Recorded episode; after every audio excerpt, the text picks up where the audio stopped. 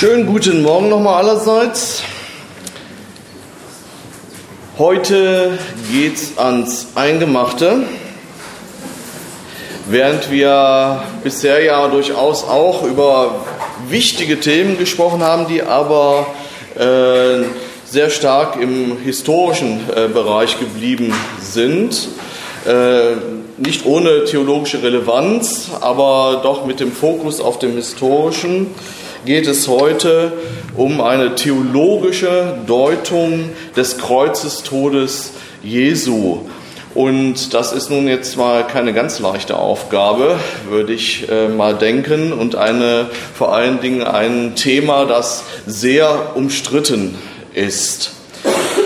Ich habe gedacht, wenn wir hier schon in Weimar sind, muss ich auch irgendwie ein Zitat äh, des großen Meisters äh, finden. Irgendein Vortrag muss ich mal ein Goethe-Zitat einbauen. Ja?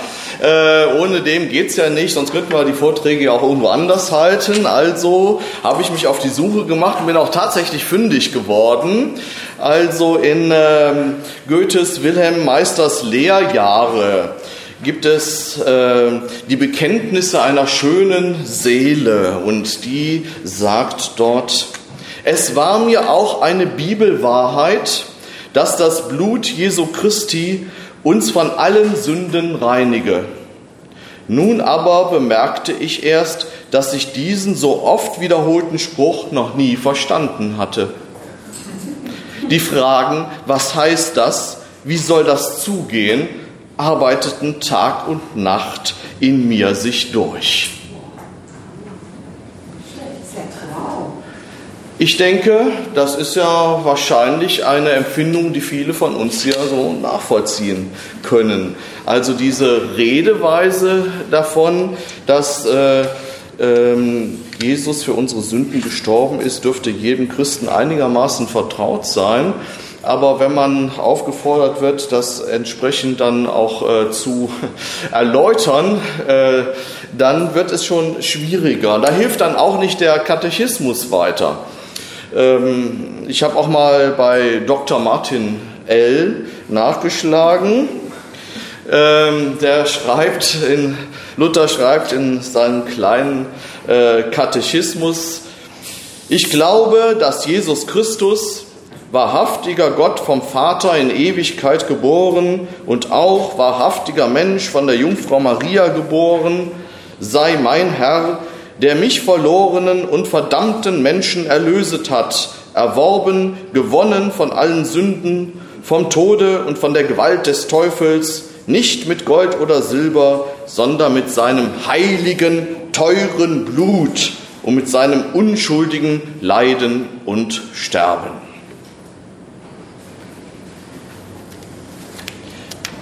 Diese Art und Weise von Jesu Tod zu sprechen, ist im Laufe der Neuzeit, wie man ja schon bei Goethe äh, sehen kann, nach und nach unverständlich geworden.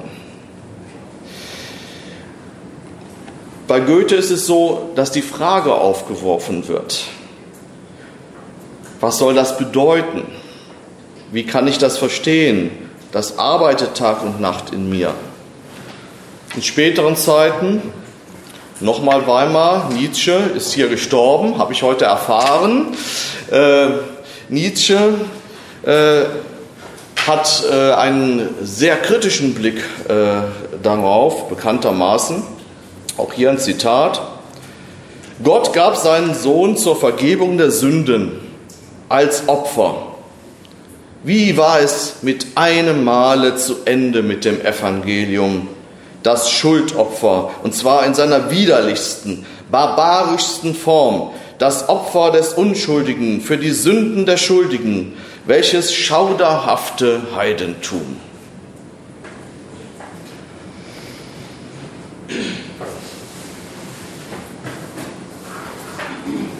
Nochmal ein Sprung. Sie sehen, ich beginne mit ein paar Zitaten, um so die Problematik mal hier äh, einzuspeisen.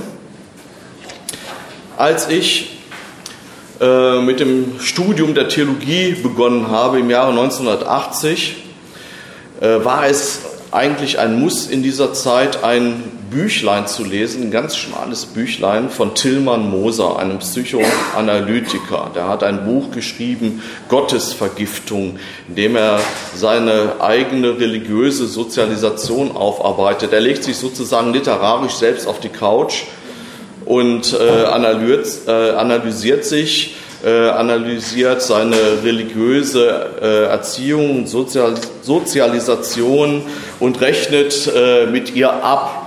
Ähm, inzwischen, äh, Tilman Moser ist ein paar Jährchen älter äh, geworden, hat er sich Jahrzehnte später nochmal äh, mit diesen religiösen Fragen auseinandergesetzt und ist zu einem etwas differenzierteren äh, Bild äh, gekommen. Trotzdem sind die Anfragen, äh, die das Buch damals gestellt hat, durchaus nicht aus der Welt. Also ein Auszug aus Tilman Mosers Gottesvergiftung geschrieben 1976. Ich habe dich, wie es mir deine Diener nahelegten, angestaunt, ob deiner Güte, Abraham den Isaak nicht schlachten zu lassen. Du hättest es ja so leicht fordern können, er hätte es für dich getan. Und mit dem Rest von Menschenwürde in deinem auserwählten Volk hätte es nur noch ein wenig fürchterlicher ausgesehen. Oder hast du vielleicht nur ein unverschämtes Glück gehabt, dass dir in letzter Sekunde die Idee kam, einen Engel an den Ort des geplanten Gemetzels zu schicken? Vielleicht wären dem guten Abraham doch noch Zweifel an den Vorteilen seiner privilegierten Beziehung zu dir gekommen, wenn ihn erst Isaaks Blut bespritzt hat? Bei deinem eigenen Sohn warst du dann ungenierter und hast deinem Sadismus freien Lauf gelassen. Man hat mir weismachen wollen, dass du mit seiner Opferung am Kreuz den neuen Bund der Liebe hast einläuten wollen. Und wiederum habe ich versucht, auf allgemeine Aufforderungen hin, dich anzustaunen, weil du für mich, armen Sünder, deinen einzigen Sohn geopfert hast. Das macht natürlich Eindruck. Wie schlecht muss ich sein, dass es einer solchen Inszenierung bedarf, um mich zu erlösen. Seltsam, seltsam. Keiner von den Predigern hat je Verdacht geschöpft, dass vielleicht nicht mit uns, sondern mit dir etwas nicht stimmt, wenn du vor lauter Menschenliebe deinen Sohn schlachten lassen musstest. Und uns gibst du ihnen dann zu trinken und zu essen, wie es heißt, zur Versöhnung.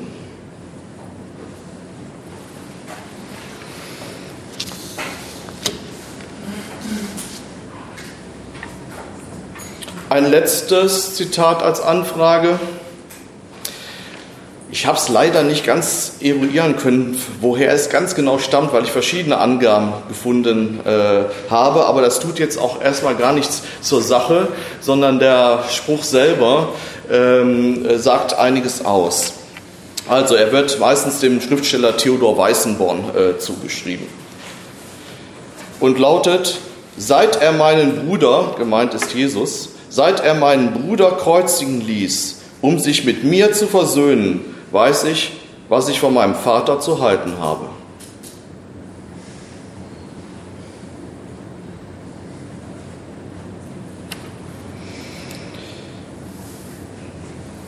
Solche Wahrnehmungen kommen nicht ganz von ungefähr. In der christlichen Tradition gibt es eine Passionsfrömmigkeit, äh, gerade auch in Kirchenliedern, die äh, wenigstens missverständlich ist. Auch bei den berühmtesten Leuten, wie zum Beispiel Paul Gerhardt, eines der berühmtesten Passionslieder äh, schlechthin, O Haupt voll Blut und Wunden, heißt es, nun was du, Herr, erduldet, ist alles meine Last. Ich hab es selbst verschuldet, was du getragen hast. Schau her, hier steh ich armer, der Zorn verdienet hat. Gib mir, o oh mein Erbarmer, den Anblick deiner Gnad.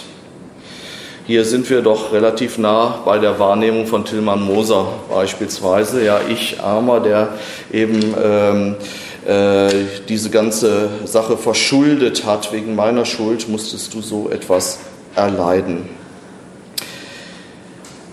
Ein Theologe unserer Tage, zwar auch schon verstorben, aber äh, noch nicht so lange resümiert, wahrscheinlich begegnet heute keine Lehre des Christentums größeren Schwierigkeiten als die traditionelle Lehre, dass uns Jesus Christus durch seinen stellvertretenden Sühnetod am Kreuz von unseren Sünden erlöst hat.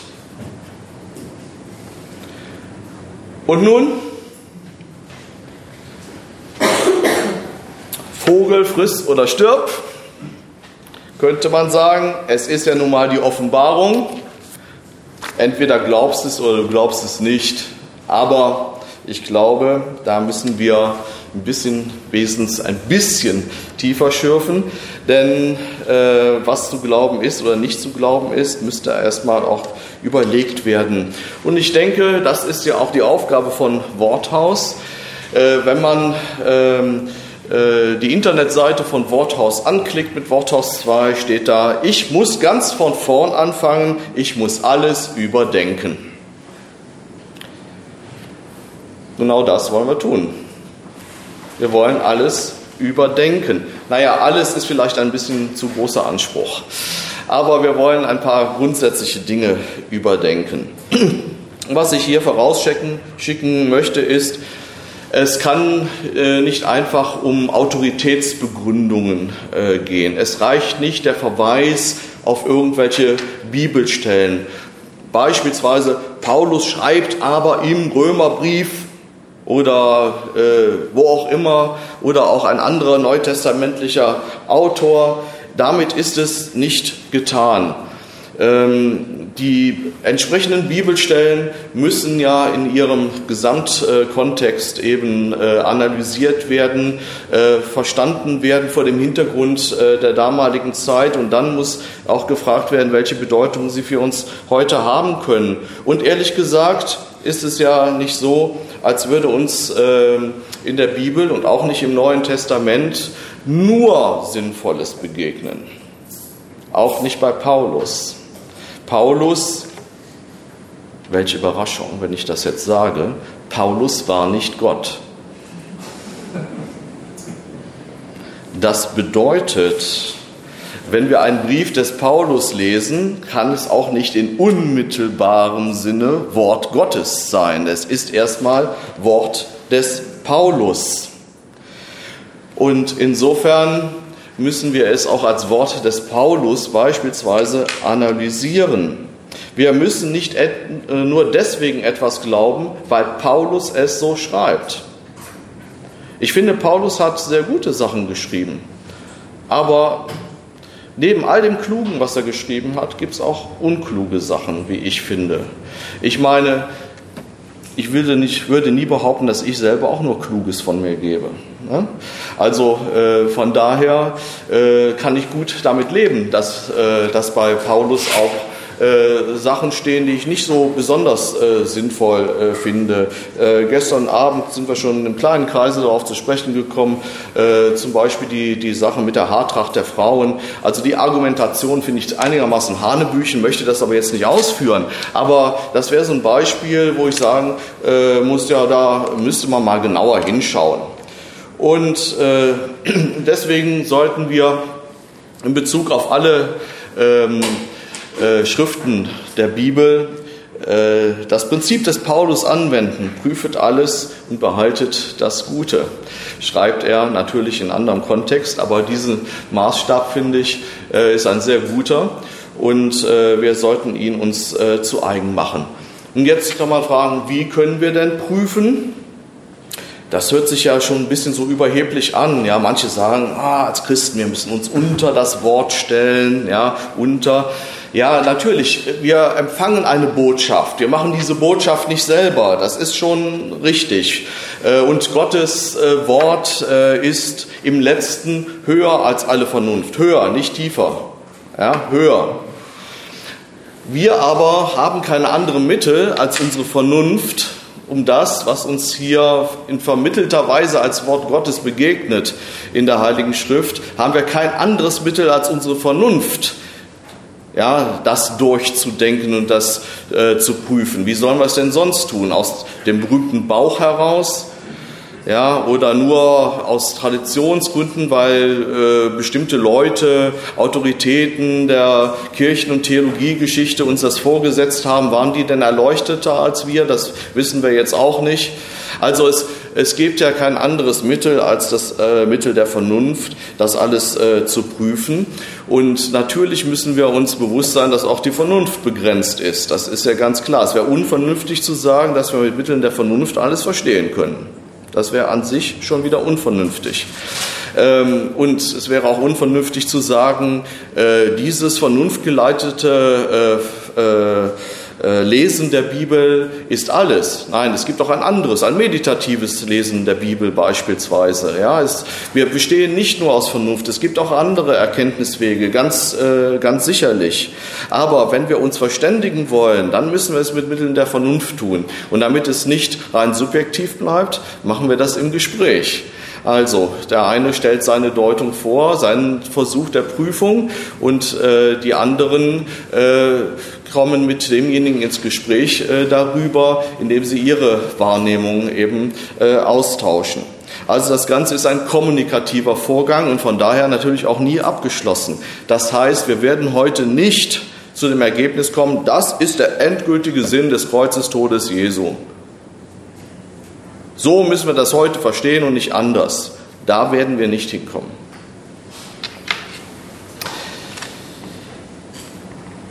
Dass wir da nicht hinkommen, liegt auch an den biblischen Schriften. Denn wenn wir das Neue Testament aufschlagen, finden wir auch da keine Deutung, die die einzige ist. Nach dem Motto, so müsst ihr über den Kreuzestod Jesu denken.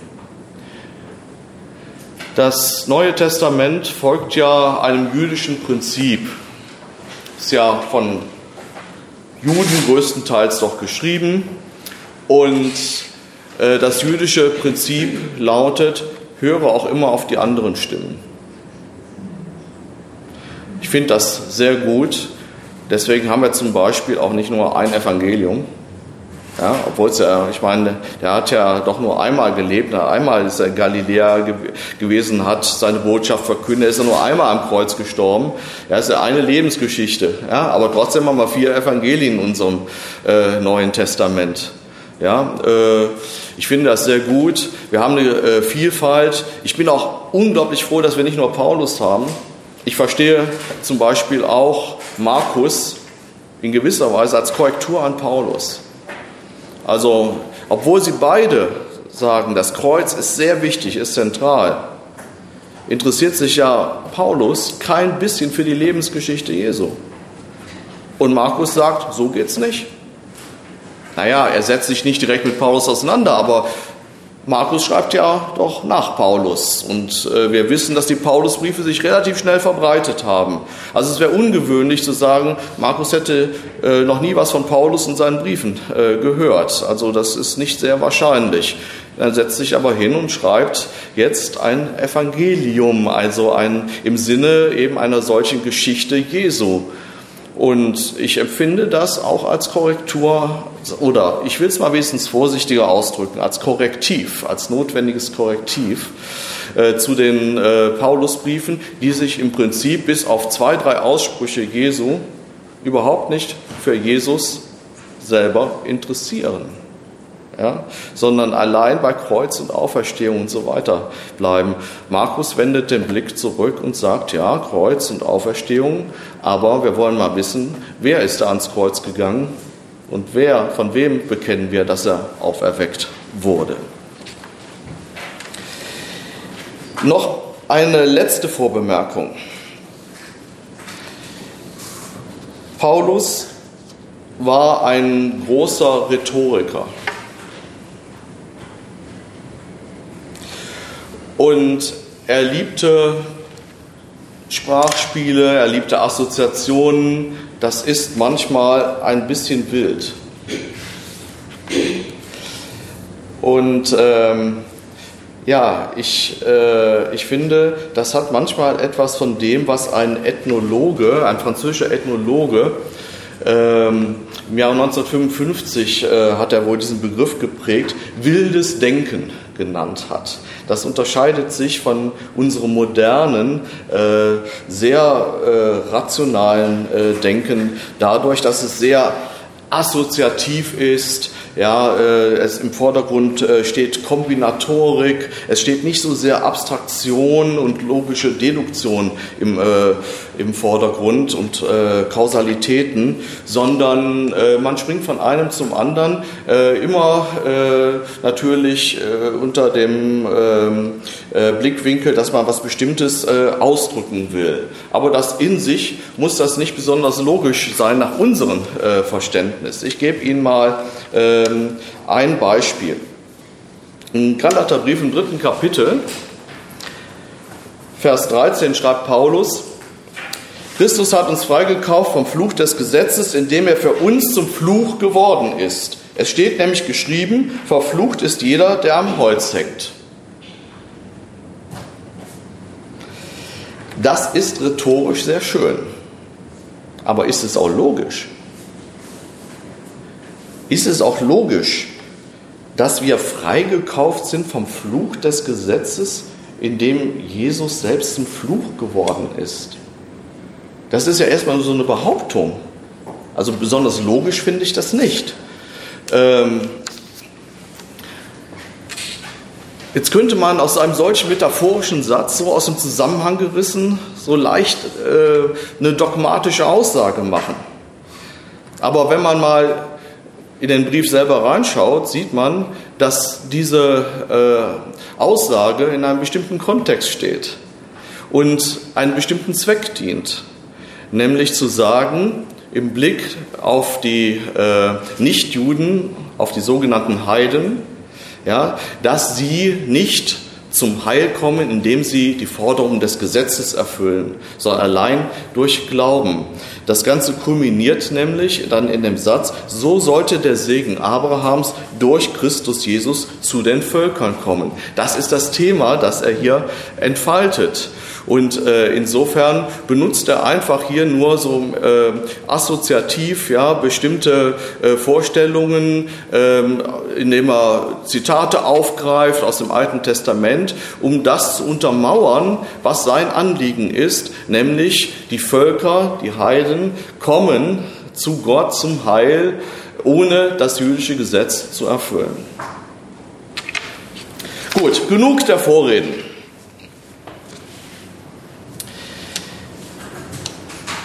Es gibt, wenn wir nach dem Kreuzestod Jesu fragen, wie wir ihn heute verstehen können, eine legitime Bandbreite, weil es schon im Neuen Testament ja auch unterschiedliche Antworten gibt. Wenn es eine legitime Bandbreite gibt, heißt das aber nicht, dass alle Antworten von vornherein den gleichen Wert haben. Es gibt auch eine Art und Weise, über den Kreuzestod Jesu zu reden, die dem Glauben nicht förderlich ist und vor allen Dingen dem Menschen nicht gut tut. Und ich möchte zwei Auffassungen, ähm, die miteinander verwandt sind, äh, hier mal benennen, die ich für nicht angemessen halte. Das erste, das ist vielleicht noch nicht so ganz existenziell, aber auch eine Aufforderung, die äh, mir immer mal wieder begegnet, ist, äh, Jesus habe ähm, äh, den Kreuzestod als Opfer sterben müssen, damit es keine äh, anderen Opfer mehr geben muss. Es muss keine Tieropfer mehr geben, weil Jesus am Kreuz gestorben ist. Er ist das Ende aller blutigen Opfer. Diese Anschauung ist ein bisschen inspiriert vom Hebräerbrief. Auf einer sogenannten christlichen Website kann man zum Beispiel lesen, warum bringen wir heute keine Tieropfer mehr dar? Die Tieropfer haben aufgehört, weil Jesus Christus das letzte und perfekte Opfer war. Das heißt, hier wird Jesus sozusagen parallelisiert mit Tieropfern. Ja, da denke ich mir schon, ein Menschenopfer, damit es keine Tieropfer mehr geben muss? Oder Jesus als erster Märtyrer der Tierrechtsbewegung? Äh, wie darf ich mir äh, das vorstellen? Also äh, meint man das allen, allen Ernstes, es müsste ein Menschenopfer dargebracht werden, damit es keine Tieropfer mehr gibt? Welchen religiösen Sinn sollte das haben? Im Übrigen ist es so, dass das Judentum auch ohne den Glauben an Jesus Christus seit dem Jahr 70 nach Christus keine Opferreligion mehr ist. Auch im Judentum gibt es seit 70 nach Christus, seit der Tempel zerstört worden ist, keine Tieropfer mehr. Und die Kritik am Opfer, wir hatten das ja auch schon hier, ist natürlich auch eine äh, äh, Kritik, die jüdischerseits ja schon von Propheten äh, geäußert worden ist und ja bis zum Propheten Johannes den Täufer und dem Propheten Jesus, der auch war. Ich sage nicht, dass Jesus nur ein Prophet war, aber es war sicherlich auch ein Prophet ja, bis zum Propheten äh, Jesus von Nazareth wirkt. Und nicht umsonst lässt ähm, Matthäus, äh, wir finden es nur bei äh, Matthäus, äh, Jesus zweimal äh, Hosea äh, zitieren, ich liebe Barmherzigkeit, nicht Opfer. Ja. Also, ähm, ich denke, diese Anschauung, Jesus stirbt, damit es keine Tieropfer mehr gibt, die können wir ähm, beruhigt ad acta legen. Wesentlich gefährlicher ist allerdings die zweite äh, Deutung. Nämlich der Gedanke, dass Gott der Vater erst durch den blutigen Opfertod seines Sohnes mit der schuldbeladenen Menschheit versöhnt werden konnte. Erst das grausame Leiden und Sterben Jesu habe Gott in seinem Zorn besänftigt.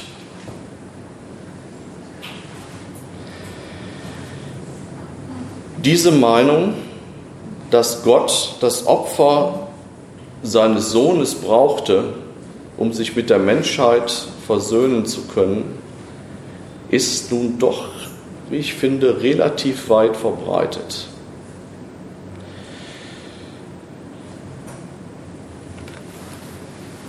Der bekannte Benediktinerpater Anselm Grün fragt meines Erachtens hier zu Recht, was ist das für ein Gott, der den Tod seines Sohnes nötig hat, um uns vergeben zu können? Es ist im Prinzip die gleiche Anfrage, wie wir sie auch in diesen religionskritischen Stimmen am Anfang des Vortrags zu hören bekommen haben. Und in der Tat, ein solcher Gedanke erscheint angesichts der Gottesverkündigung Jesu völlig absurd. Der Gott Jesu geht von sich aus, ohne Vorbedingung, versöhnend auf die Menschen zu. Jede Deutung des Kreuzes muss sich daran messen lassen, ob sie dieser bedingungslosen Liebe Gottes entspricht, die im Kommen und Wirken Jesu für uns offenbar geworden ist. Gott, so sagt es ein anderer Theologe, auch katholisch, aber von der katholischen Kirche rausgemobbt,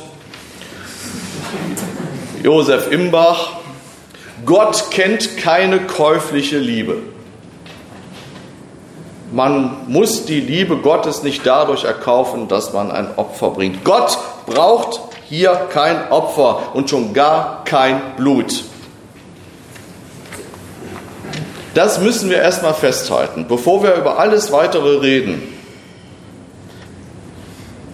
Gott braucht dieses Opfer nicht. Gott braucht kein Menschenopfer. Ein Gott, der Menschenopfer braucht, ist nicht der gütige Vater, den wir verkündet bekommen. Es ist auch nicht der Gott Yahweh, es ist der Gott Moloch. Der braucht Menschenopfer. Aber das ist nicht der Gott, an den wir glauben. Es ist nämlich kein Gott, dem man vertrauen kann. Einem Gott, der ein Menschenopfer braucht, kann ich nicht vertrauen.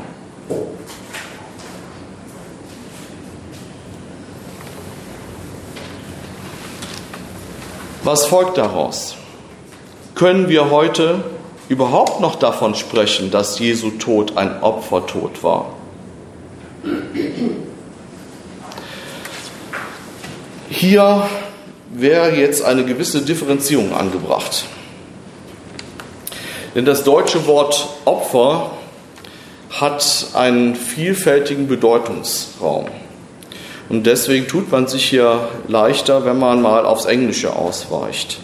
Das differenziert nämlich sehr viel stärker. Das erste, der erste Sinn von Opfer,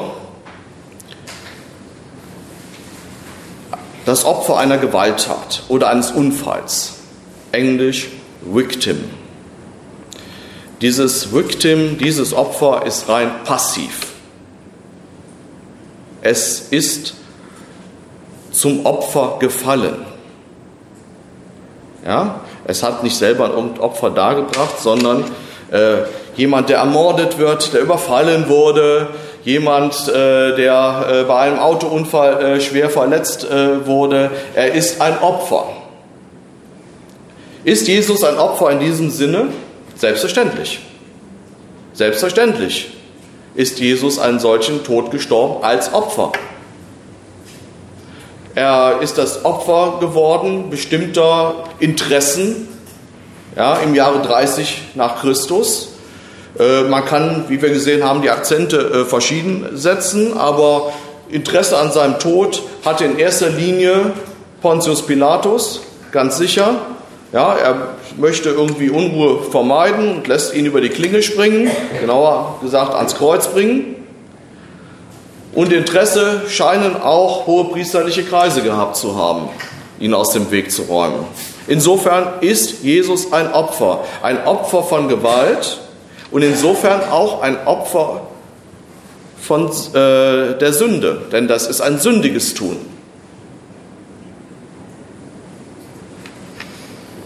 Zweite Bedeutung, englisch Sacrifice. Ein Opfer darbringen, ein kultisches Opfer, um eine Gottheit zu besänftigen. Also den Zorn Gottes besänftigen durch ein Opfer, das dargebracht wird. Ist Jesus ein Opfer in diesem Sinne? Ich behaupte nein. Jesus ist eben kein Opfer, um den Zorn Gottes zu besänftigen. Es stimmt nicht mit dem Gottesbild überein, das uns zentrale Linien äh, der Bibel äh, zeigen und es ist nicht ein Gottesbild, das ich heute akzeptieren kann. Dritte Bedeutung. Opfer im Sinne von Offering nämlich im Sinne von Hingabe, etwas geben, etwas von sich weggeben. Zeit, Kraft vielleicht, aber eben auch noch viel mehr, vielleicht sogar das eigene Leben zu geben für andere, für ein höheres Gut. Ist Jesus ein Opfer in diesem Sinne? Kann man das sagen? Ich finde ja. Ja, natürlich. Selbstverständlich. Opfer im Sinne von Hingabe. Wir haben auch sogenannte, so, äh, genannte Hingabeformeln.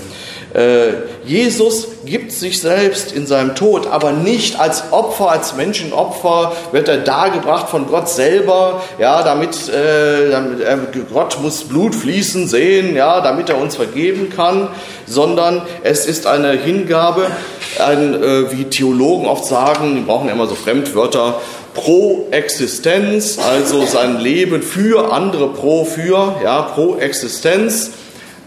Er gibt sein Leben für andere und es ist wichtig zu sehen, dass wir das nicht isoliert betrachten.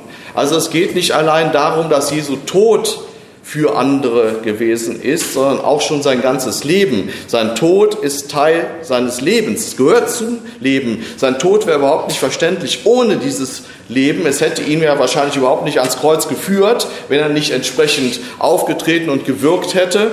Also können wir nicht abstrakt nur auf diesen, äh, diese letzte Woche oder diesen einen Tag im, im Leben Jesu sehen und sagen, ja hier, das ist der Tod für andere, sondern dann wird es nämlich wirklich wieder auch ein bisschen nekrophil, sondern äh, es geht, geht darum, dass dieser Tod natürlich ja, organisch, möchte ich fast sagen, zu diesem Leben äh, gehört, dieses Leben zum Ab, äh, Abschluss bringt. Und so gab er sein Leben bis zur Vollendung, äh, heißt es so ungefähr im äh, Johannesevangelium. Und das bringt diesen äh, Gedanken, ähm, im 13. Kapitel ist das ähm, sehr gut äh, zum Ausdruck, wie ich finde. Und damit sind wir auch schon ähm, bei der Frage, ähm, ist es denn so, dass Jesus sterben musste? So heißt es ja auch häufig äh, in bestimmten Texten des Neuen Testaments. Jesus musste sterben. Was bedeutet dieses musste? Es wird oft auch so gedeutet, dass man sagt, ja, Gott möchte, dass Jesus stirbt. Das ist das Muss. Ja? Also Gott möchte, dass Jesus eben diesen Kreuzestod stirbt. Da wäre ich auch ein bisschen vorsichtig aus den genannten Gründen. Und die Frage ist, kann man das Muster nicht auch anders äh, interpretieren? Und ich, äh, ich denke ja, ähm, in dem Sinne, wie ich es eben gerade schon angedeutet habe, dass dieses Muster nicht als äußerer Zwang, der ihm auferlegt wird, sondern als innere Notwendigkeit. Gott möchte nicht, dass Blut fließt. Übrigens fließt beim Kreuzestod relativ wenig Blut im Vergleich zu anderen äh, Todesarten. Also es geht jetzt nicht darum, wie Mel Gibson das verstanden hat in seinem Film Die Passion Jesu, dass da literweise Blut fließt. Desto mehr Blut, desto erlöster, kann man fragen. Ja, also ja, das alte bäuerliche Motto beim Dünger, ja, viel hilft viel. Also äh, ja, äh, umso mehr Blut vergossen, desto mehr erlöst. Nein, also äh, das, ist, das dürfen wir nicht dinglich äh, verstehen, dass wir tatsächlich durch dieses Blut ja, äh, erlöst sind. Blut ist ja ein, auch ein, eine Metapher, sie, sie ist im hebräischen Denken der Sitz des Lebens. Also es geht eigentlich wirklich um das Leben äh, Jesu und nicht um das, diesen roten Saft, der in den Adern geflossen ist und dann äh, äh, aus den Adern herausgetreten ist. Also, äh, Jesu Tod als innere äh, Notwendigkeit. Wie können wir das vielleicht verstehen? Jesus ist der Gerechte. Er ist der, der so lebt, wie Gott möchte, dass Menschen leben. Er ist insofern der wahre Mensch. Ja, das wahre Ebenbild Gottes. Menschsein, so wie Gott es gewollt hat, ist das Menschsein Jesu. Indem er so lebt, deckt er aber indirekt, allein durch sein Leben, durch sein Handeln, durch sein Reden, die Abgründe in den Herzen der Menschen auf, die ja Sünder sind, die eben nicht so leben. Die Welt, kann man sagen, erträgt oft solche Leute nicht. Wenn ich sage die Welt, ist das natürlich auch abstrahiert. Ja? Aber ähm, wenn einem so der äh, Spiegel äh, vorgehalten wird, gar nicht aggressiv, ja, man erkennt sich selber, äh, kann man das manchmal nicht ertragen. Das ist eine Wahrheit, äh, die äh, überraschenderweise für mich, als ich jetzt mich mit dem Thema beschäftigt habe, schon beim griechischen Philosophen Platon äh, auftaucht. Platon zeichnet in seiner, äh, im zweiten Band seiner Politeia das Los eines wirklich Gerechten in dieser Welt. Eines Gerechten, der, ich zitiere, nicht gut scheinen, sondern gut sein will. Der ohne ein Unrecht zu tun, den Ruf der größten Ungerechtigkeit trägt der sich nie durch üble Nachrede und ihre Folgen erweichen lässt. der durchs Leben geht, unwandelbar bis zum Tod, im Rufe des Ungerechten, in Wirklichkeit aber gerecht.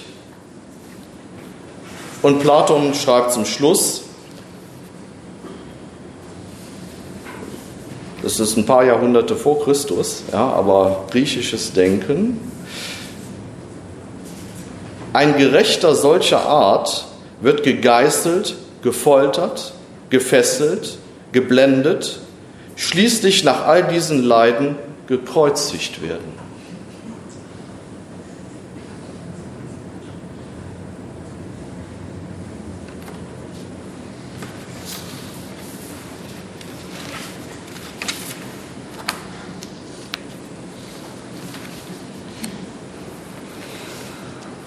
Wenn Paulus in der berühmten Stelle im ersten Korintherbrief schreibt, dass das Kreuz für die Juden ein empörendes Ärgernis, für Heiden eine Torheit sei,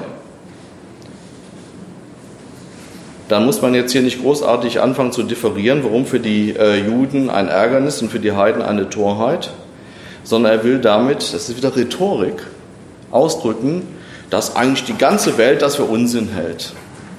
Aber er differenziert ja dann, außer den Berufenen, Juden wie Griechen, Juden wie Heiden. Ja, denen leuchtet es dann ein. Ja, in der Tat, das ist ja äh, eine Anschauung, äh, die nicht jedermann hat. Ja, es ist nicht so, dass man damit irgendwie bei Wahlen Mehrheiten gewinnen könnte. Ja, in, insofern äh, ist es nicht der denkerische Mainstream. Ja, und äh, es bleibt dabei, was, äh, was Siegfried Zimmer am ersten Abend hier gesagt hat in seinem Vortrag. Natürlich, der normale Römer, der rümpfte die Nase, ja, in, äh, in Bezug aufs Kreuz. Aber es ist nicht so, dass es in der griechischen Kultur nicht auch diesen Gedanken gegeben hätte, dass eben dass ein gerechter Mensch für die anderen als ungerecht erscheint und äh, letztendlich dafür mit dem Tode äh, bestraft wird, eigentlich für seine Gerechtigkeit, ja, die man nicht erträgt und sogar ans Kreuz gebracht wird. Dieser Gedanke des leidenden Gerechten finden wir aber natürlich nicht nur in der griechischen Tradition, sondern wir finden ihn zentral auch in der biblischen Tradition. Ähm, vor allen Dingen in den späten Schriften, die, jetzt kann man sagen, auch schon von griechischem Denken äh, beeinflusst sind. Aber der Gedanke des leidenden Gerechten, den wir im Neuen Testament ganz zentral finden äh, bei den synoptischen äh, Evangelien, in den Passionsgeschichten, in den Leidensankündigungen. Dieser Gedanke des leidenden Gerechten, den finden wir natürlich klassisch ausgedrückt, beispielsweise in den Psalmen. Ja, man, man, kennt, äh, denke ich, äh, fast jeder kennt den Spruch, der Gerechte muss viel leiden. Ja, äh, Psalm 34. Und es geht dann weiter. Der Gerechte muss viel leiden, doch allem wird der Herr ihn entreißen. Er behütet alle seine Glieder, nicht eines von ihnen wird zerbrochen. Die Augen des Herrn blicken auf die Gerechten, seine Ohren hören ihr Schreien. Ja, hier ist noch die Hoffnung, der äh, äh, Gott wird den Gerechten vor dem letzten, vor dem schlimmsten Unheil bewahren. Aber in späteren Schriften haben wir auch anderes. Hier müssen wir nicht nur äh, Bezug nehmen auf ähm, den sogenannten leidenden Gottesknecht äh, im, Buch Jesaja, von dem ja hier auch schon die Rede war, sondern in, in Fortwirkung dessen vor allen Dingen auch wieder auf das Buch der Weisheit, das sich für einen zentralen Schlüssel halte zur Interpretation des Markus-Evangeliums. Und es ist deswegen, äh, finde ich, äh, fristet es zu Unrecht ein Schattendasein, weil halt in der protestantischen Bibel dieses, dieses Buch nicht enthalten ist, ja, weil es eben hier als Apokryph äh, gilt. Äh, aber es rückt, wie ich äh, gestern schon ausgeführt habe, ja, mit seiner Entstehung im ersten Jahrhundert vor Christus so nah an unsere Zeit heran, dass wir hier äh, bestimmte Gedanken wiederfinden, die im Neuen Testament dann aufgegriffen wurden. So, jetzt muss ich mal einen kleinen Sidestep machen, habe nämlich meine Brille da liegen lassen. Und das Kleingedruckte, äh, das kann ich nur mit dieser hübschen Lesehilfe äh, entziffern. So, ähm, Im ersten Kapitel äh, des Buches Weisheit, Ende des ersten Kapitels, äh, treten sogenannte Frevler auf, also Gottlose oder wie ich gestern schon sagte, Ungerechte. Und ähm, diese äh, Frevler machen sich jetzt sozusagen lustig, sie spotten über den Gerechten. Sie tauschen ihre verkehrten Gedanken aus, heißt es in Kapitel 2, und sagen, und jetzt steige ich hier ein, in der Rede der sogenannten Frevler, also diejenigen, die dem äh, gerechten Menschen an den Kragen wollen. Sie sagen, lasst uns den Gerechten unterdrücken, der in Armut lebt, die Witwe nicht schonen und das graue Haar des betagten Greises nicht scheuen Unsere Stärke soll bestimmen, was Gerechtigkeit ist. Unsere Stärke soll bestimmen, was Gerechtigkeit ist. Das heißt, es sind nicht ethische Maßstäbe, sondern wir definieren, was Gerechtigkeit ist. Wir haben ja schließlich die Macht. Denn das Schwache erweist sich als unnütz. Das war übrigens eine Ideologie, die die Nazis hatten. Ja, das Schwache ist unnütz, das muss ausgemerzt werden. Und wir bestimmen, was richtig ist. Lasst uns dem Gerechten auflauern. Er ist uns unbequem und steht unserem Tun im Wege. Er wirft uns Vergehen gegen das Gesetz vor und beschuldigt uns des Verrats an unserer Erziehung. Er rühmt sich, die Erkenntnis Gottes zu besitzen und nennt sich einen Knecht des Herrn. Er ist unserer Gesinnung ein lebendiger Vorwurf, schon sein Anblick ist uns lästig. Denn er führt ein Leben, das dem der anderen nicht gleicht, und seine Wege sind grundverschieden. Als falsche Münze gelten wir ihm, von unseren Wegen hält er sich fern wie von Unrat. Das Ende der Gerechten preist er glücklich und prahlt, Gott sei sein Vater. Wir wollen sehen, ob seine Worte wahr sind und prüfen, wie es mit ihm ausgeht. Ist der Gerechte wirklich Sohn Gottes? Dann nimmt sich Gott seiner an und entreißt ihn der Hand seiner Gegner. Roh und grausam wollen wir mit ihm verfahren, um seine Sanftmut kennenzulernen, seine Geduld zu erproben, zu einem ehrlosen Tod wollen wir ihn verurteilen. Er behauptet ja, es werde ihm Hilfe gewährt.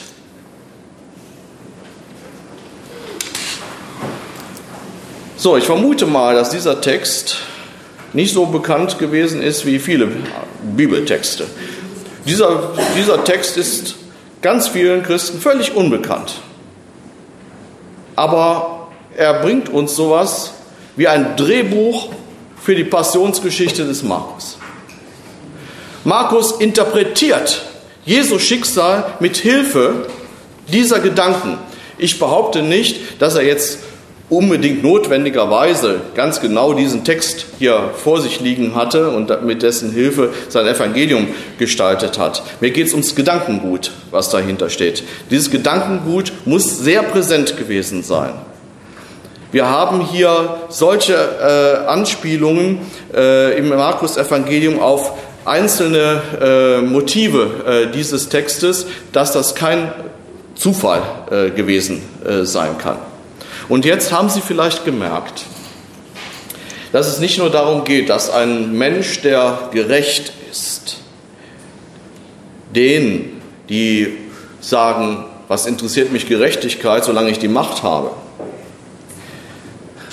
im Wege ist und dass er aus dem Weg geräumt werden soll, sondern dass er auch noch den Titel bekommt, ich sage jetzt mal bewusst Titel, Sohn Gottes.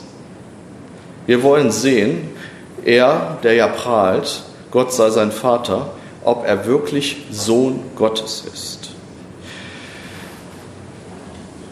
Wir sehen hier, der Begriff Sohn Gottes hat wirklich eine Bedeutungsvielfalt.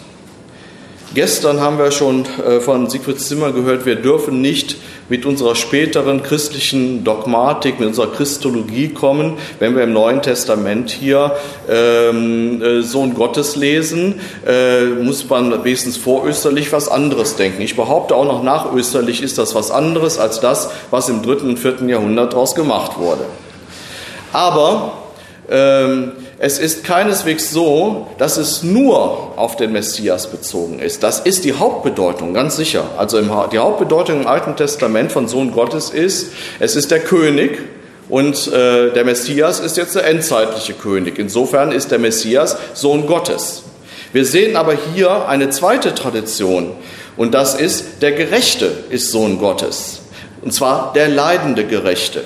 Und das ist jetzt der Clou des Markus-Evangeliums, dass er sagt, ich verbinde beide Konzeptionen.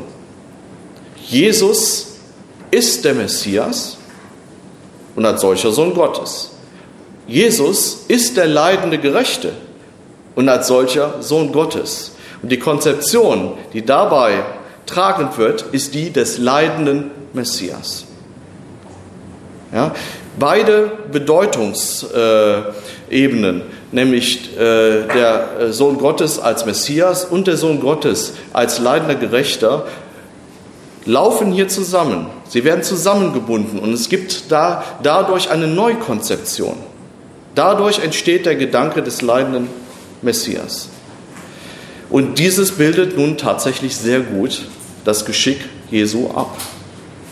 Und ich finde, dass nicht nur eben äh, sozusagen bibeltheologisch ähm, einen überzeugenden äh, Ansatz, mit dem ich äh, sehr gut mich anfreunden kann, sondern es ist auch eine Konzeption, die, der ich heute für meinen eigenen Glauben etwas abgewinnen kann.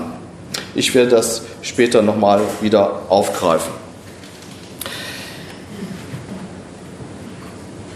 Ich frage aber jetzt trotzdem noch einmal, auch wenn ich schon versucht habe zu klären, dass Gott kein Menschenopfer braucht, frage ich noch einmal, musste Jesus sterben zur Vergebung der Sünden?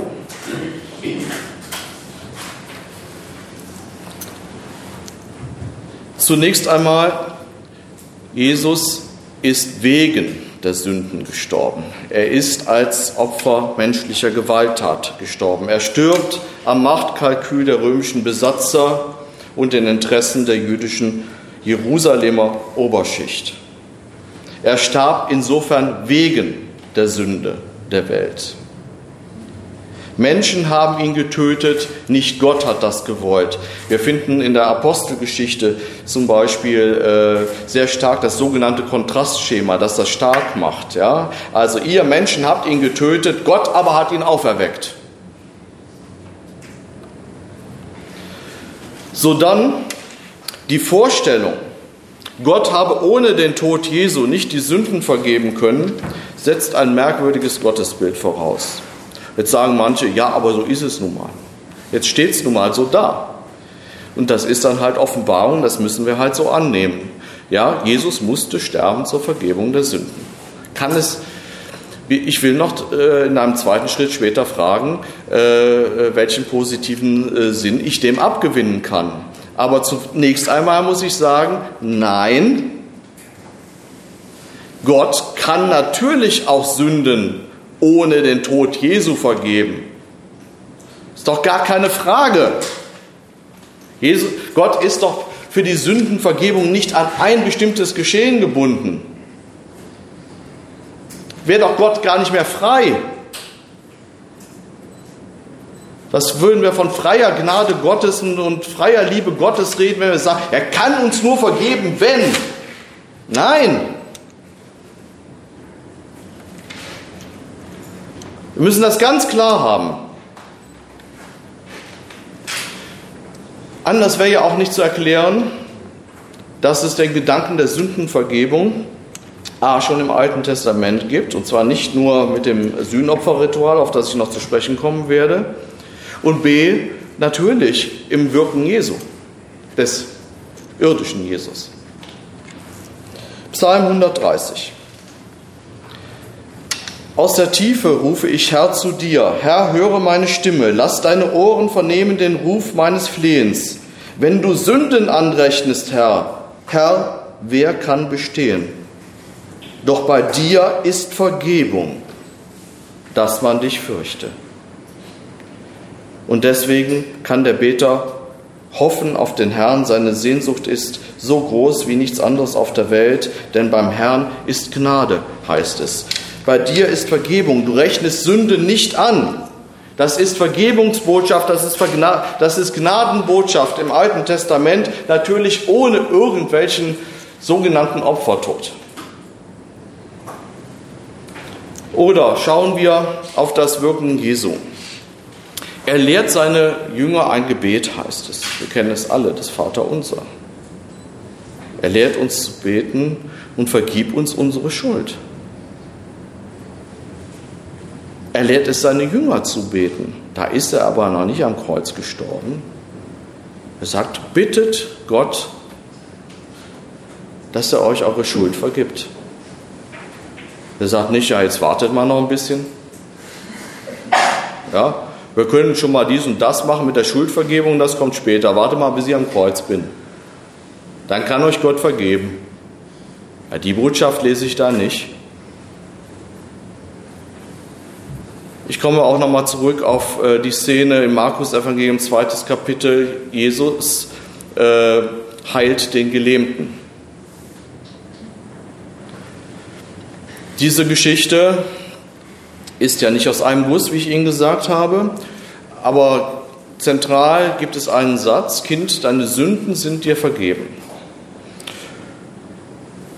Wir können zwar nicht hundertprozentig sicher sagen, das ist ein Originalzitat von Jesus. Aber es spricht mehr dafür, dass das ein ursprünglicher Satz ist, der noch nicht zu der Erweiterung gehört, weil die Erweiterung nämlich dann viel leichter zu erklären ist, als zu sagen, ja, das hat man später eingefügt. Vor allen Dingen ist eben auffällig, das ist eine passivische Formulierung, ein sogenanntes Passivum Divinum, ein göttliches Passiv. Kind, deine Sünden sind dir vergeben. Es ist ein Zuspruch der Sündenvergebung, wo aber der Redner, Jesus, nicht sagt, ich vergebe dir die Sünden, sondern die göttliche Sündenvergebung zuspricht. Das war jetzt auch schon etwas, was durchaus nicht ganz unrevolutionär war, dass da irgendeiner daherkommt und spricht die Sündenvergebung einfach zu. Ja, ähm, das ist ja außerhalb von Kult und so weiter, ja. Aber er tut es nicht sozusagen in eigener Anmaßung, sondern er spricht die göttliche Sündenvergebung zu. Aber doch nicht wegen seines Opfertodes. Und gerade diese Sündenvergebung macht dem Lahmen Beine. Nicht erst Jesu Tod am Kreuz bringt uns den Gott der Liebe. Jesu Leben und Sterben zeugen von einer besonderen, einmaligen Weise, wie sich hier der liebende Gott in Jesus Christus zeigt. Es wäre aber doch höchst seltsam anzunehmen, erst seit Jesus sei Gott der Liebe und vorher sei er ein Gott der Unbarmherzigkeit, des Zornes, der Rache gewesen. Ja, da fragt man sich, warum Jesus diesen Gott seinen Vater nennen soll und eine zärtliche Beziehung zu ihm haben soll. Das wäre doch so nicht zu erklären. Es ist doch nicht so, dass jetzt hier auf einmal ein völlig neuer Gott erscheint. Das heißt, wenn Jesus den Gott der Liebe verkörpert und für uns, uns diesen Gott zeigt, dann war er natürlich auch schon vorher der Gott der Liebe. Und insofern hat er auch schon vorher Sünden vergeben und kann Sünden vergeben, wie er will. Er braucht dazu keinen Tod Jesu.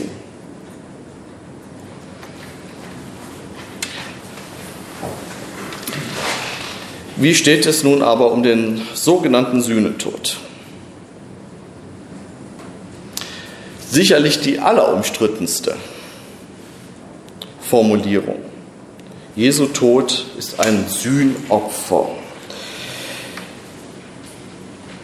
Zunächst einmal entgegen dem, was viele Christen meinen, diese Vorstellung des Sühnopfertodes ist im Neuen Testament keineswegs eine zentrale. Sie kommt nur an ganz wenigen Stellen vor. Das Wort Sühne kommt überhaupt nur ein paar Mal vor. Römerbrief, 1. Johannesbrief, Hebräerbrief, aber damit hat es sich praktisch schon. Nun können aber auch Sachen, die nicht so häufig vorkommen, trotzdem zentral sein. Ist auch wahr. Aber die zentrale Bedeutung, muss man sagen, hat diese Sühnopfer-Theologie erst bekommen durch die Theologiegeschichte besonders durch den mittelalterlichen Theologen Anselm von Canterbury mit seiner sogenannten Satisfaktionslehre. Die möchte ich hier jetzt gar nicht ausführen und äh, sie, äh, weil es das äh, zu viel ab, äh, zu weit abbringen äh, würde. Wir können vielleicht später nochmal darauf zu äh, sprechen kommen, wir hier. Ähm, weil sie auch nur zu verstehen ist unter den Voraussetzungen mittelalterlichen Denkens. Ja, ähm, aber trotzdem, ähm, in der christlichen Tradition äh, ist dadurch doch sehr stark das Denken eingepflanzt worden, Gott habe tatsächlich eben diesen Sühnetod gebraucht, damit äh, Genugtuung geschaffen wird, damit äh, seine verletzte Ehre äh, geheilt wird. So, das ist aber nicht der Begriff von Sühnetod im Neuen Testament. Davon müssen wir uns erstmal völlig frei machen. Das hat damit nichts zu tun.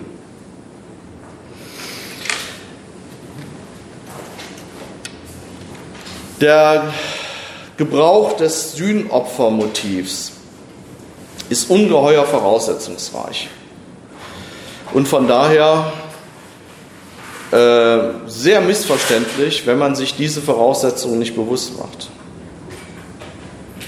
Und ich werde, ich nehme das schon mal vorweg, zu dem Ergebnis kommen, dass biblisch gesehen die Metapher vom Sühnopfer durchaus einen guten Sinn ergibt. Wir sie aber trotzdem heute nicht mehr verwenden sollten, weil sie, äh, weil sie äh, einfach aufgrund der Wirkungsgeschichte so viele Missverständnisse im heutigen Menschen hervorruft, dass wir das nicht einfach unbesehen so verwenden könnten. Wir müssten ja jeweils, wenn wir das sagen, äh, ein 30-minütiges Referat dazu halten. Das geht nicht. So, Ursprung ist zunächst einmal gar nicht der kultische Bereich im engeren Sinne, sondern der, das Recht. Ähm, wenn wir mal äh, schauen, beispielsweise ins Buch Exodus, das zweite Buch Mose, ins 21. Kapitel, da ist äh, davon die Rede, dass äh, ein so ein wild gewordenes Rind eines äh, israelitischen Bauerns äh, jemand anders zu Tode gebracht hat. Ja, ja ich meine, so ein, so ein Stier oder was, ja, das kann, kann schon gefährlich äh, werden. So, und da heißt es, wenn der Besitzer das schon wusste, dass dieses Tier gefährlich ist, dann muss nicht nur das Tier getötet werden, dann muss auch der Besitzer getötet werden weil es ja praktisch sowas ist wie fahrlässige Tötung. Ja, er wusste, das Tier ist gefährlich ja, und hat aber nichts gemacht. So. Das, äh, wir müssen uns jetzt nicht unterhalten über äh, Todesstrafe und Sinn und so weiter. Äh, äh, das ist ein eigenes Thema. Es gibt keine, meines Wissens, keine Gesellschaft in der Antike, die äh, Todesstrafe nicht kannte.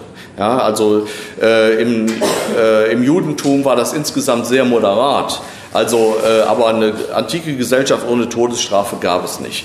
Der, der Clou an dieser Geschichte ist jetzt auch gar nicht, dass dieser äh, Besitzer des Rindes zu Tode gebracht werden soll, sondern dass es eine Auslösemöglichkeit für ihn gibt. Es kann auch Sühne geschaffen werden als Ersatz für den Tod. Als Ersatz für den Tod kann es eine Sühneleistung geben. Ja, es wird äh, eine, eine Zahlung vereinbart, eine Entschädigung vereinbart, damit er nicht sterben muss. Also Sühne ist insofern keine Strafe, die auferlegt wird, sondern eine Befreiung vom Tod. Sühne ist etwas Gutes, etwas, was gewährt wird. Und das wird jetzt auf die kultische Ebene gehoben. Ja, wir haben ähm, großen äh, Sühnetag ähm, äh, bringt der hohe Priester ein sogenanntes Sühnopfer dar. ein kultisches Geschehen. Es ist sowas wie ein kultisches Ritual, fast ein kultisches Schauspiel. Aber es ist nicht so, dass in diesem Sühneverständnis es so wäre, dass Gott versöhnt wird dadurch, dass ihm ein Opfer dargebracht wird. Es ist kein Do ut des Denken. Ich gebe, damit du gibst. Also wir opfern mal fleißig und dann wird Gott wieder äh, äh, lieb mit uns sein. Sondern Gott gewährt die Versöhnung. Der hohe Priester hat nur eine Rolle. Er spielt hier eine Mittlerrolle. Ja, er äh, symbolisiert das ganze äh, Geschehen nur, äh, wenn jetzt hier das Blut eines Opfertieres appliziert wird, angebracht wird auf der Deckplatte ja, des äh, Allerheiligsten, ja, äh, äh, der Bundeslade, beziehungsweise dessen, was später dann stand. Die Bundeslade ist ja verloren gegangen, wie wir wissen, im Babylonischen äh, Krieg. Also ursprünglich war es äh, die Bundeslade. Dann äh, löst er sozusagen äh, diese Sphäre der, der Sünde aus und ähm, äh, er symbolisiert die Versöhnung, die Gott gewährt. Gott versöhnt mit dem Volk. Es ist nicht so, dass durch eigene Anstrengungen, durch irgendwelche Riten oder was, das Volk eine Versöhnung oder der Priester eine Versöhnung mit Gott herbeizaubert, sondern Gott gewährt die Versöhnung.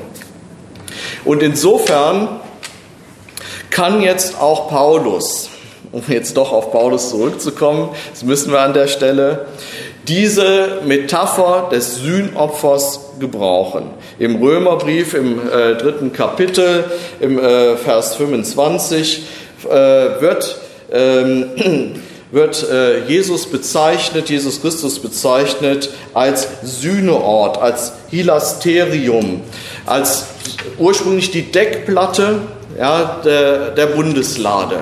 Er ist der Ort, äh, wo, wo, die Versöhnung, sozusagen die Sühne stattfindet, wo die Sünde hinweggenommen äh, äh, wird.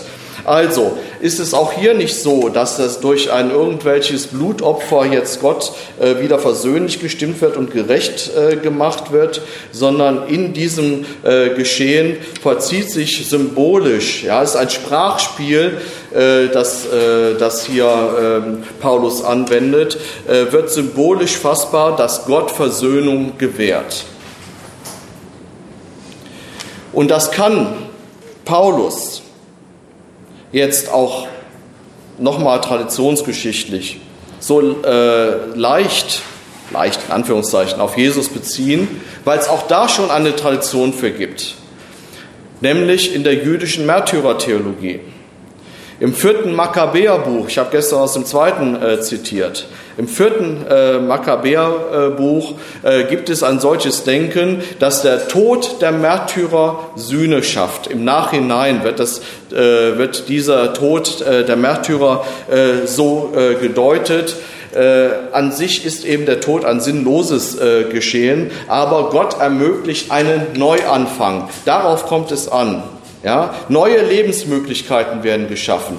Also diese ganze Sühnopfer hat ein äh, Sühnopfer-Metaphorik, hat ursprünglich gar nicht dieses Drückende, was wir hier damit verbinden. Und ist gar nicht das, ja, Gott muss eben dieses Blut sehen und so weiter, sondern ist eigentlich eine, ein versöhnendes äh, Ritual. Nur ist es uns heute unverständlich. Wir haben diesen ganzen Opferkult nicht. Wir müssen erstmal sozusagen ähm, eine religionsgeschichtliche äh, Vorlesung besuchen oder ein religionsgeschichtliches Buch lesen, um zu verstehen, was Sühne in der damaligen Zeit war. Und deswegen ist es ein Sprachspiel, was damals seine Berechtigung hatte, eine gute Bedeutung hatte, aber was wir heute lieber lassen sollten, weil es völlig in die Irre führt nach unserem äh, Verständnis. Wie hat eigentlich, kleiner Exkurs an der Stelle, Jesus selber seinen Tod verstanden? Nichts deutet darauf hin, dass er ihn in diesem Sinne verstanden hätte. Wir haben ja schon mal darüber gesprochen. Wusste Jesus, dass er sterben musste? Ja, ich bin über der Überzeugung, zusammen mit Siegfried Zimmer, Äh, er ging nicht nach Jerusalem, um zu sterben, aber irgendwann in Jerusalem musste er wissen, das Ganze wird wahrscheinlich kein gutes Ende hier finden, äh, sondern das wird möglicherweise wenigstens mit meinem Tod enden und irgendwann dürfte er auch die Gewissheit gehabt haben. Und meines Erachtens nach zeigt sich diese Gewissheit beim letzten Mal mit den Jüngern. Ähm, es ist zwar auch im Einzelnen äh, umstritten, wir werden fast keinen Spruch Jesu finden, wo alle Theologen sagen, das ist tatsächlich ein Originalwort Jesu. Kann es ja auch schon deswegen nicht sein, weil ja alles auf Griechisch überliefert ist und der wird gar nicht Griechisch gesprochen haben. ja, also äh, von daher mit den Originalworten sollten wir immer vorsichtig äh, sein. Ja, aber es gibt doch gewisse Kriterien, die möchte ich jetzt nicht äh, ausbreiten, die es wahrscheinlicher machen oder unwahrscheinlicher, dass wir es mit einem Originalwort Jesu äh, zu tun haben. Und eine nicht geringe Zahl von Bibelexegeten sagt, im Zusammenhang mit ähm, dem letzten Mal Jesu ist uns ein Spruch Jesu überliefert, der eigentlich nicht gut reinpasst in diese ganze Liturgie, die hier äh, eigentlich auch aufgegriffen wird. Denn es ist ziemlich deutlich bei diesen Abendmahlstexten, wo es übrigens auch zwei verschiedene, grob gesagt, zwei verschiedene Varianten äh, gibt. Lukas und Paulus auf der einen Seite, Markus und Matthäus auf der anderen Seite. Wenn man das mal miteinander vergleicht, sieht man, dass das zwei unterschiedliche Traditionen sind, dass diese Worte, die beim letzten Abendmahl von Jesus gesprochen werden, insgesamt sich äh, dem Ritus äh, schon der Gemeinde verdanken. Aber es gibt einen, einen Satz da drin, der nicht gut reinpasst. Und der Satz lautet, Amen, ich sage euch, ich werde von der Frucht des Weinstocks nicht mehr trinken bis zu dem Tag, da ich aufs neue davon trinken werde im Reich Gottes. Dieser Satz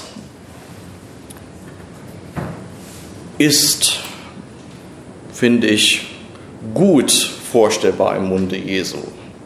Und zwar deswegen, weil er einerseits die Todesgewissheit ausdrückt, andererseits diesem Tod an sich keine heilsmittlerische Bedeutung zuschreibt, so wie der theologische Fachausdruck hier lautet. Ja, also durch den also Tod ist sozusagen das Mittel zum Heil, das steht hier eben gerade nicht aber die Gewissheit ausdrückt, ja, äh, die Hoffnung ausdrückt, nicht ins Nichts zu fallen, ja, und dass das, was er immer verkündet hat, nämlich das Reich Gottes, dass das durch seinen Tod nicht zu Ende ist, dass diese Botschaft nicht gescheitert ist. Natürlich kann man immer noch sagen, auch das wird ihm nachträglich in den Mund gelegt. Ist auch möglich. Aber so viel Hoffnung möchte ich Jesus schon zutrauen, dass er die gehabt haben kann. Aber wir halten fest, eine ausdrückliche Deutung seines Todes liegt hier nicht vor. Wir können nicht fragen, wie hat Jesus selber seinen Tod gedeutet im Sinne einer Heilsmittlerschaft und zu sagen, ja, dann ist es so.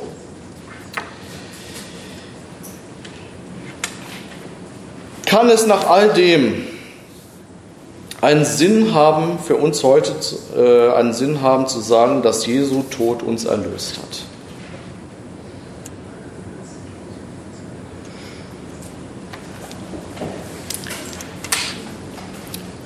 Ja, aber. Zunächst einmal möchte ich nochmal unterstreichen. Jesu Tod an sich ist sinnlos. Der Tod kann uns nicht erlösen. Erlösend ist nicht der Tod. Erlösend ist nicht der Tod am Kreuz. Erlösend ist allein die Liebe Gottes.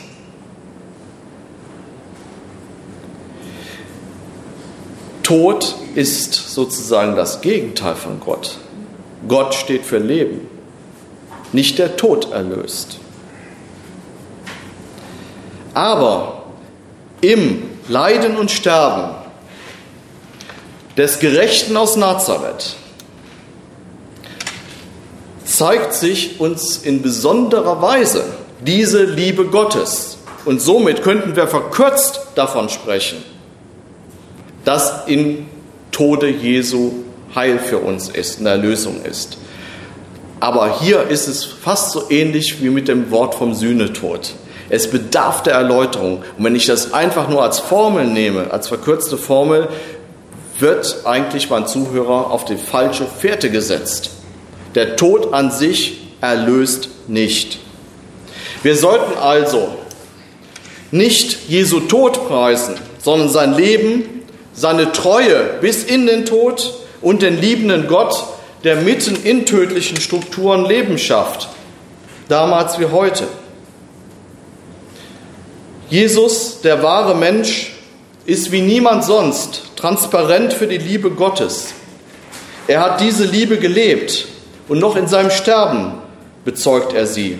In seinem Sterben verrät er nicht die Liebe Gottes. Er verflucht nicht diejenigen, die ihn zu Tode bringen. Er trägt dieses Leiden. Er ruft nicht nach Rache und Vergeltung. Auch wenn es kein historisches Wort ist, hat meines Erachtens nach Lukas diesen Gedanken in seinem Evangelium sehr schön zum Ausdruck gebracht, als er Jesus am Kreuz noch für seine Peiniger beten lässt, als eines der letzten Worte am Kreuz. Jesus hat eine Botschaft verkündigt, die Botschaft von der hereinbrechenden Herrschaft Gottes, eine Herrschaft, in der die Ersten die Letzten und die Letzten die Ersten sein werden. Der Kreuzestod zeigt, er ist der Letzte. Er ist dieser Letzte. Es ist nämlich das Letzte am Kreuz zu enden. Er ist ganz unten. Er ist dieser Letzte und als solcher wird er der Erste sein. Der Gekreuzigte bekundet also den Gott, der in der Tiefe, im tödlichen Elend, in der Verlorenheit und Niedrigkeit da ist. Das bringt Markus in seinem Evangelium nochmal mit einem Bild zum Ausdruck. Als Jesus stirbt, heißt es, da riss der Vorhang im Tempel von oben bis unten entzwei. Der Vorhang, der den direkten Anblick der Majestät Gottes bisher nicht erlaubte. Er zerreißt im Moment des Todes Jesu auch das ist keine besondere historische Information, die Markus jetzt gehabt hätte, sondern ein Bildwort. Und es zeigt uns, jetzt ist Gott sichtbar, nämlich im Leiden und Sterben dieses Menschen hier am Kreuz sehen wir auf Gott, wie Gott ist. Gerade in der Ohnmacht wird also Gottes Macht und Wirken sichtbar. Das Böse wird durch das Gute überwunden. Das ist keine Verklärung des Leidens, im Gegenteil, es ist Solidarität mit den Leidenden und Protest gegen das Leiden. So wird das Kreuz zum Zeichen des Widerspruchs, zum Widerspruch gegen Machtmissbrauch und Gewalt. Und so bleibt das Kreuz auch Realität in unserer Welt, auch wenn bei uns keine Kreuze mehr materiell stehen, ja, keine Holzpfähle mehr, an die jemand gehaftet wird. Auch in der heutigen Welt erfährt der Mensch eine Wirklichkeit, die sich in Unordnung befindet, in Ungerechtigkeit befindet. Eine Welt, in der nicht alles heil ist. Der Tod Jesu, sein Kreuzestod, wirkt auch insofern, finde ich, für uns erlösend, als er uns zeigen kann, wir sind nicht vollkommen erlöst. Wir sind erlöst und nicht erlöst zugleich. Wir leben nach wie vor in einer nicht erlösten Welt. Alles andere wäre Traumtänzerei. Man kann nicht angesichts von Millionen Todesopfern in den Gaskammern der Nazis sagen, ja, Hauptsache, wir sind erlöst. Nein, wir leben in einer unerlösten Welt. Der Tod Christi weist uns auf diese Unerlöstheit hin, auf die Unerlöstheit der Welt und des Menschen. Gott erlöst uns nicht vom Leid, sondern im Leid. Nicht Gott brauchte das Kreuz, sondern wir brauchen es, um zu erkennen, dass auch in der tiefsten Traurigkeit, in der tiefsten Tristesse, im tiefsten Leid, selbst in Momenten der absoluten Gottverlassenheit paradoxerweise die Liebe Gottes aufscheinen kann, dass wir auch in solchen Momenten von der Liebe Gottes umfangen sind. Mit anderen Worten, der Weg Jesu ans Kreuz zeigt uns, dass wir nicht in einer heilen Welt leben müssen, um Heil zu erfahren. Unser Leben ist stets gebrochen. Nirgendwo läuft alles rund. Diese Fragmentarität und Fragilität anzunehmen, fällt uns schwer. Wir flüchten uns gerne in Ersatzidentitäten. In Computerspielen, ja, da sind wir die Starken. Ja, oder als Fan eines Fußballclubs, natürlich eines erfolgreichen. Was meinen Sie, wie viele Fans in der ganzen Republik Energie Cottbus hat im Vergleich zu Bayern München? Ja, ja das, das muss sein. Es muss, es muss der Sieger sein. Deswegen identifiziert man sich. Und da ist es natürlich ganz dumm, wenn man in einer Saison dreimal nur Zweiter wird. Da tritt der Präsident dieses Vereins auf und sagt, so geht es aber nicht. Auf Dauer kann das nicht so bleiben. Das kann ich nicht akzeptieren, wörtlich. Das kann ich nicht akzeptieren. Dreimal Zweiter. Das geht nicht. In dieser Logik ist nämlich der Zweite der erste Verlierer. Da wird man verspottet als Vizekusen, ja, erntet allenfalls Mitleid. Wir denken, wir müssten es selber schaffen, wir können es aber nicht. Die Geschichte Jesu ist keine solche Triumphgeschichte. Es ist die Geschichte eines Scheiterns, rein historisch gesehen. Es ist die Geschichte die uns nicht einen Mann zeigt, der im Sturmlauf die Macht an sich reißt. Es ist auch keine vom Tellerwäscher zum Millionär Geschichte. Es ist auch nicht die Geschichte eines Westernhelden, der kurz mal aufkreuzt, für äh, da aufräumt, ja, die ganze Ungerechtigkeit zur Seite ballert und dann wieder äh, dem Sonnenuntergang entgegenzieht. Nein, eine solche Geschichte bietet uns Jesus nicht. Und gerade deshalb ist diese Geschichte für uns um so viel wertvoller. Sie zeigt uns, dass wir keine Sieger sein müssen, um angenommen und anerkannt zu werden. Ist das nun ein Christentum Leid, was ich hier predige? Ein Ayapopeia-Gott? Viele Theologen sagen, ja, also nur vom lieben Gott zu reden, das ist ja zu wenig. Ich persönlich rede gar nicht vom lieben Gott, ich rede vom liebenden Gott, das ist was anderes. Es ist nicht ein Kuschelgott.